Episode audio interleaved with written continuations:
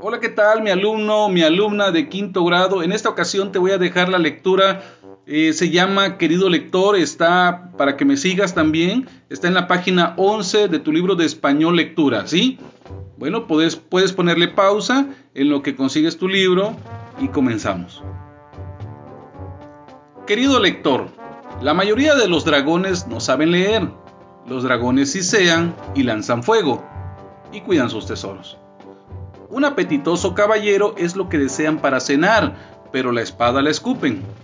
Después, satisfechos, se van a dormir sobre las montañas de tesoro. Los dragones no sienten gusto por la palabra escrita, pero yo aprendí pronto a sentir placer en la lectura de cuentos y poesía. Y bien pronto supe que prefería leer un libro a combatir contra caballeros. Yo vivía de pastel de manzana y de té que una gentil dama preparaba para mí. Y todos mis días y la mitad de mis noches las pasaba leyendo libros de historias, una vida más emocionante de lo que pudiera parecer.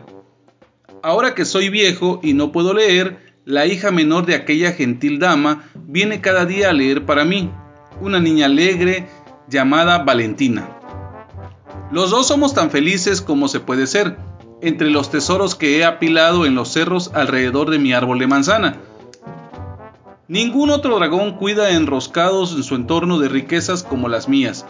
Mi botín de palabras, mi querida biblioteca, porque cada libro contiene un mundo sinceramente tuyo. Y este cuento nos invita, nos invita a reflexionar, no todos debemos de ser iguales, no todos los dragones pueden ser iguales de, atacar personas, pelear y comer, sino que este dragón quiso ser diferente, quiso dedicarse a la lectura. Así cada uno de nosotros podemos ser diferentes. ¿sí? Si te gustó, espero que lo vuelvas a leer ahí en familia, se lo puedas leer a tu papá, a tu mamá, al abuelo, a tu hermano, a quien gustes. Está muy entretenida. Te dejo un abrazo, cuídate mucho y échale muchas ganas a la escuela, ¿va?